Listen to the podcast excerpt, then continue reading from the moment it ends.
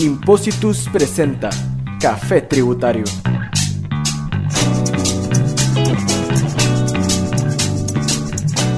Muy buen día, eh, estén teniendo todos ustedes que nos hagan el favor de escuchar.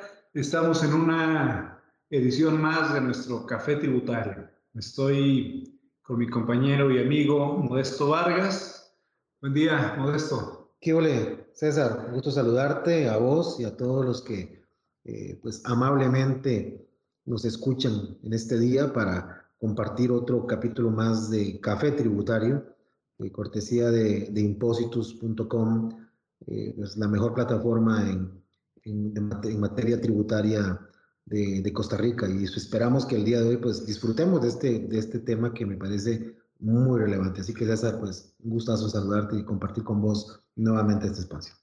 Gracias. El título de, esta, de este podcast es, le pusimos un título sugerente vehículos como contingencias tributarias. En realidad, no nos referimos, usamos el pretexto del vehículo, pero en realidad vamos a hablar de un tema mucho más complejo y más amplio que son los llamados incrementos patrimoniales no justificados.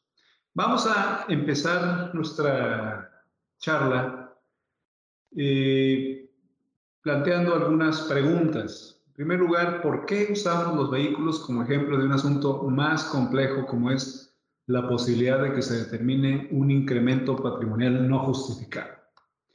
La segunda pregunta que nos haremos es, ¿cuál es la lógica de que la posesión de una compra de un bien desemboque en una determinación tributaria? También analizaremos, si no es en este mismo audio, en el, en el siguiente que, que presentaremos, es qué ocurre en otros países, para posteriormente eh, introducirnos en el análisis crítico del artículo 5, en particular los párrafos 3 y 4, 3, 4 y 5 de la ley del impuesto sobre la renta de Costa Rica. Y bueno, eh, haremos algunas conclusiones respecto a qué fuentes de información tiene la administración. Entonces, sin mayor preámbulo, eh, iniciemos esto eh, ¿Por qué usamos los vehículos como un ejemplo de, esta idea que es el incremento patrimonial no justificado? Porque creo, estimado César, que eh, obedece básicamente a que en los últimos tiempos, en los últimos meses, eh, hemos identificado cómo la administración tributaria eh, eh, pues e, está poniendo atención, ciertamente, a los signos externos de riqueza de los sujetos y a cómo eh, esos signos de riqueza guardan o no una determinada coherencia con sus declaraciones autoliquidativas, particularmente en el impuesto a las utilidades. Y pues Sí, nos han llegado algunos, algunos casos donde, por ejemplo, la administración tributaria eh, eh, le hace un, requerimiento de información a un contribuyente eh, para que explique, por ejemplo, el, el origen de los, de los fondos, del patrimonio eh, que ese sujeto utiliza para la compra de un vehículo de alto valor, un auto deportivo o algo por el estilo, y de cómo pues con esa información la administración lo que hace es confrontar contra las declaraciones autoliquidativas y pues ahí pueden resultar algunos temas, ¿verdad, César? Llamativos para la administración. Por ejemplo, eh, recordamos un caso donde precisamente eh, la administración por información de terceros, por acceso a fuentes públicas, como podría ser el registro nacional, y por información también de suministro del formulario D151, de suministro de, transacciones entre sujetos, pues se entera que una, determinada persona adquiere un vehículo de altísimo valor, pero cuando lo contrasta con su declaración se da cuenta que está en cero la declaración o que tiene realmente un pago impuesto realmente muy pequeño. Y eso es lo que la administración le llama la atención y ahí es donde de pronto le notifican un requerimiento de información a este sujeto para preguntarle, dígame, ¿y usted, ¿de dónde, ¿de dónde tomó el dinero para poder comprar ese vehículo de alto valor? Sí, efectivamente, eh, surge de esta máxima del derecho tributario, que es que el legislador debe ir a buscar la riqueza ahí donde se encuentra, ¿verdad? Entonces, definitivamente, quien nos escuche coincidirá con nosotros en que ciertas posesiones, ciertas propiedades, puede ser un vehículo pues, de alta gama, eh, un reloj igualmente relevante, inmuebles, no se diga, otro tipo de, de bienes de estas características, pues logran prender la luz la administración tributaria, porque al final de cuentas son manifestaciones de capacidad económica de una persona, ¿verdad? Sabemos que eh, doctrinariamente, eh, o, la doctrina nos habla de estas tres manifestaciones de capacidad económica. Por un lado las rentas, por otro lado los consumos o el patrimonio. Entonces, ahí se pone la, la llaga. Yo quisiera el dedo de la llaga, perdón. Yo quisiera entrar a esta segunda pregunta. ¿Cuál es la lógica de que la posesión de una o la compra de un bien desemboque en una determinación tributaria? Yo creo, Modesto, que el punto de partida no debemos olvidar. Es que en un Estado de Derecho, la administración tributaria debe demostrar que obtuvimos un ingreso. Así está. Sí, una norma. Absolutamente. Y que ese ingreso está sujeto a tributación que la única manera en que se permite trasladar esa carga de la prueba al ciudadano es precisamente con la figura del llamado incremento patrimonial no justificado. Correcto, así es. Entonces, partamos de, unos puntos muy específicos. En primer lugar, no es la regla, sino la excepción. La regla es que demuestre la administración. La excepción sería que se cargara esa carga de la prueba buena para el contribuyente. El segundo no es automático, sino que exige algunos presupuestos para que pueda ocurrir. Y en tercer lugar, que no se nos olvide que es una eh, figura perfectamente reglada, es decir, hay requisitos definidos en la ley y no nos debe sorprender, al contrario, debemos entender esto último como consecuencia lógica de lo que ya mencionábamos, que es un rompimiento de la regla general y que es la excepción. Precisamente, estimado César, cuando hablamos del incremento no justificado de patrimonio, pues tal vez para que, para que todos estemos bien ubicados a nivel conceptual, porque siempre, creo que lo hemos dicho ya en alguna oportunidad, es importante tener claros los conceptos para poder entonces eh, pues realizar una, un buen análisis de los casos y de las situaciones que día a día tenemos entre manos en materia, en materia tributaria. Y es que, vamos a ver, claramente la figura del incremento de patrimonio o incremento no justificado de patrimonio eh, eh, responde a la figura de una técnica presuntiva. Qué interesante. Lo que estabas diciendo ahora es ciertamente ya mm, pasamos del ámbito de la determinación con base en, la estimación directa de los hechos que manifiestan capacidad económica, con base en los elementos típicos de la contabilidad, de la documentación soporte de la contabilidad, y aquí nos desplazamos a otro campo que por cierto, será tema de otro día, creo, eh, al, tema, digamos, de las presunciones en el derecho tributario y de, la utilización de las técnicas, de las técnicas presuntivas, porque es muy interesante observar cómo en el ámbito ya de las presunciones, nos vamos, a ver cómo eh, eh, en nuestra legislación hay mm, presunciones, obviamente, eh, legales, como también hay, hay presunciones, ¿verdad?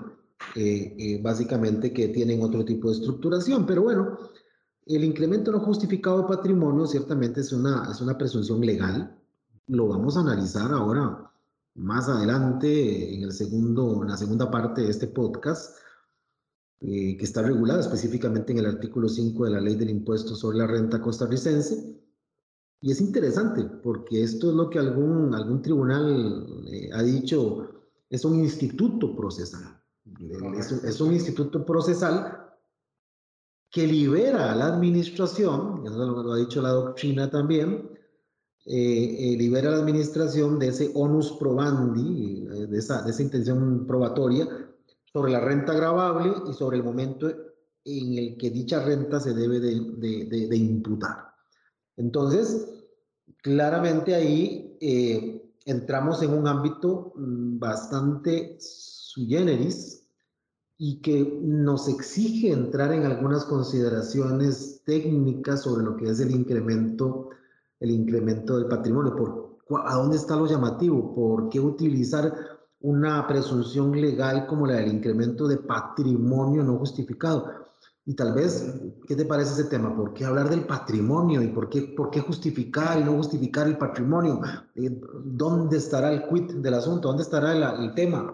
Sí, definitivamente eh, hay que entrar a algunos aspectos muy técnicos, pero antes de ello creo que vale la pena un apunte para quien nos hace el favor de escucharnos, eh, tanto quien sea experto en derecho como quien no lo sea, vale la pena dejar claro que, de qué hablamos cuando hablamos de una presunción, ¿verdad? Sí. Hablamos de que hay una presunción es partir de hechos conocidos para que, bajo un nexo causal, llegar a los hechos que justamente se desconocen, no, no hay una certeza. Entonces, aquí, ¿cuáles son los hechos conocidos? Por ejemplo, cuando tienes, eres propietario de un carro, cuando recibes depósitos, ese sería justamente el hecho conocido. La, la, compra, el activo, ya sea el vehículo, el inmueble, las acciones, lo que sea que hayas adquirido, o también pueden ser hechos conocidos que en tu cuenta bancaria se hicieron ciertos depósitos. Exactamente. O eh, me llamó la atención a mí leer en, algunos criterios en el reglamento y en algunos criterios en Costa Rica cuando hablan de, de activos ocultos. ahora, ahora llegaremos a ello, pero eso es, digamos, lo conocido, que, que hubo en depósitos en tus cuentas, que hubo compras que realizaste de inmuebles, de, vehículos, lo que sea. Eso se conoce. Lo que no se conoce en este momento es si esa compra representa un incremento patrimonial, ¿verdad? Porque tú perfectamente puedes comprar un carro de lujo, pero no es sino un movimiento patrimonial. Tú ya tenías esa cantidad, en otras cosas y ahora simplemente lo, lo cambiaste. Tampoco se conoce necesariamente el origen.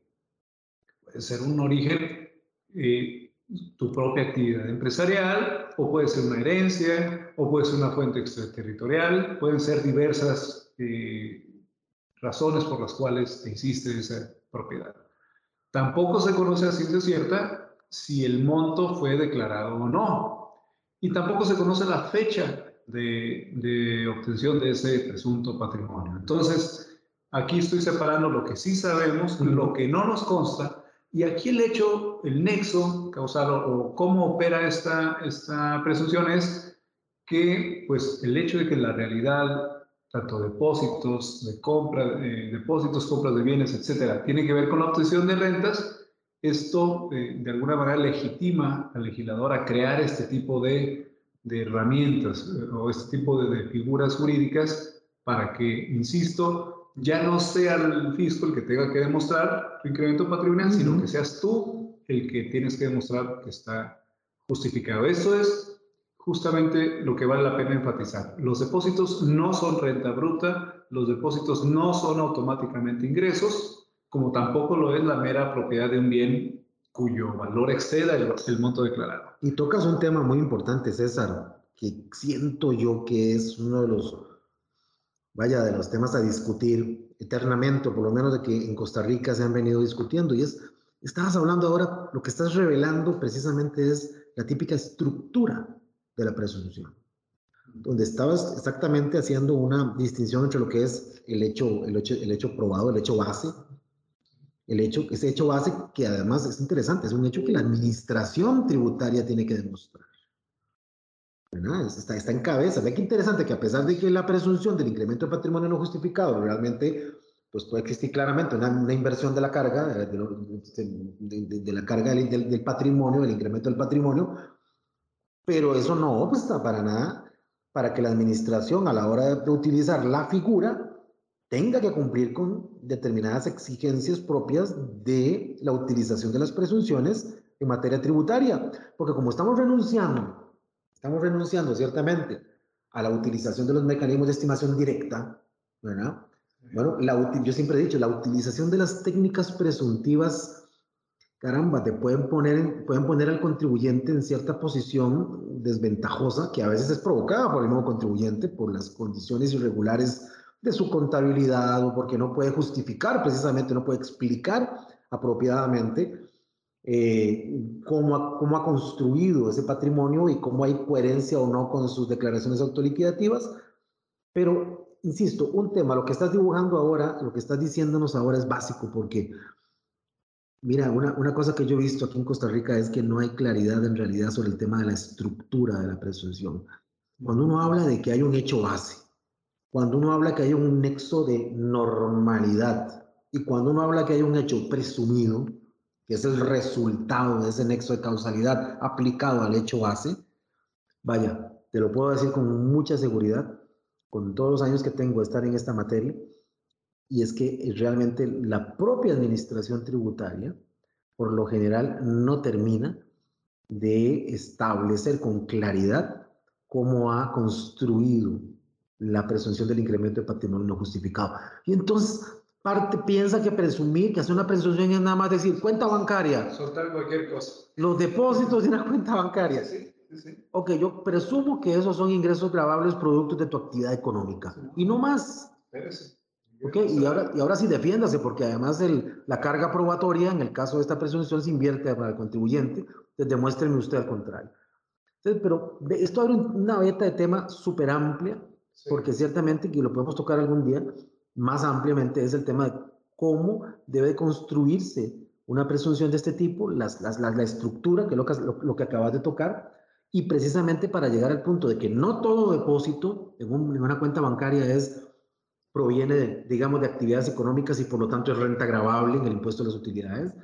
Lo que estabas diciendo ahora, el hecho de tener un vehículo de alto valor no significa ciertamente de que de que, de que yo esté hablando ciertamente que proviene precisamente de la adquisición de rentas grabables que utiliza para comprar ese vehículo, o que compré unas obras de arte, o que me compré un buen reloj, lo que fuere. O sea, esas cosas por sí mismas no representan automáticamente un incremento no justificado del patrimonio, un incremento de patrimonio que tenga que estar relacionado directamente con, la generación de rentas grabables en el impuesto a las utilidades, de ninguna forma. Coincido, coincido plenamente contigo y para ir cerrando esta primera parte de nuestra charla, eh, reiterar lo que yo creo que has dejado muy claro. El, el que haya un, un, salto en quién tiene la carga probatoria, la administración o el contribuyente, eh, que tenemos claro que así existe, no es absoluta, ¿verdad? la, la administración tiene que demostrar precisamente ese hecho base, esos hechos que estamos dando por, por ciertos o que son conocidos, pero los tiene que demostrar. Y como bien lo apuntas, en la práctica ahí se pierde eh, mucha, mucha de la objetividad y de eh, la correcta aplicación de estas presunciones. Entonces, nuestro, vamos cerrando esta parte y eh, en el siguiente audio nos haremos la pregunta, ¿qué pasa en otros países? Y profundizaremos precisamente ya sobre la legislación costarricense. Bueno, fantástico. Muchísimas gracias, César. Me parece un tema fascinante. Y pues, bueno, le invitamos a usted, estimado amigo y amiga, que nos, nos, nos honra con su, con su presencia, escuchándonos en este podcast de Café Tributario, para que se una a nosotros en la segunda parte de este, de este interesante tema, que, repito, se está volviendo bastante natural para la administración utilizar esta figura y por lo tanto tenemos que estar atentos. Así que les esperamos en la próxima entrega de Café Tributario, eh, el podcast cortesía de impositus.com. Hasta luego.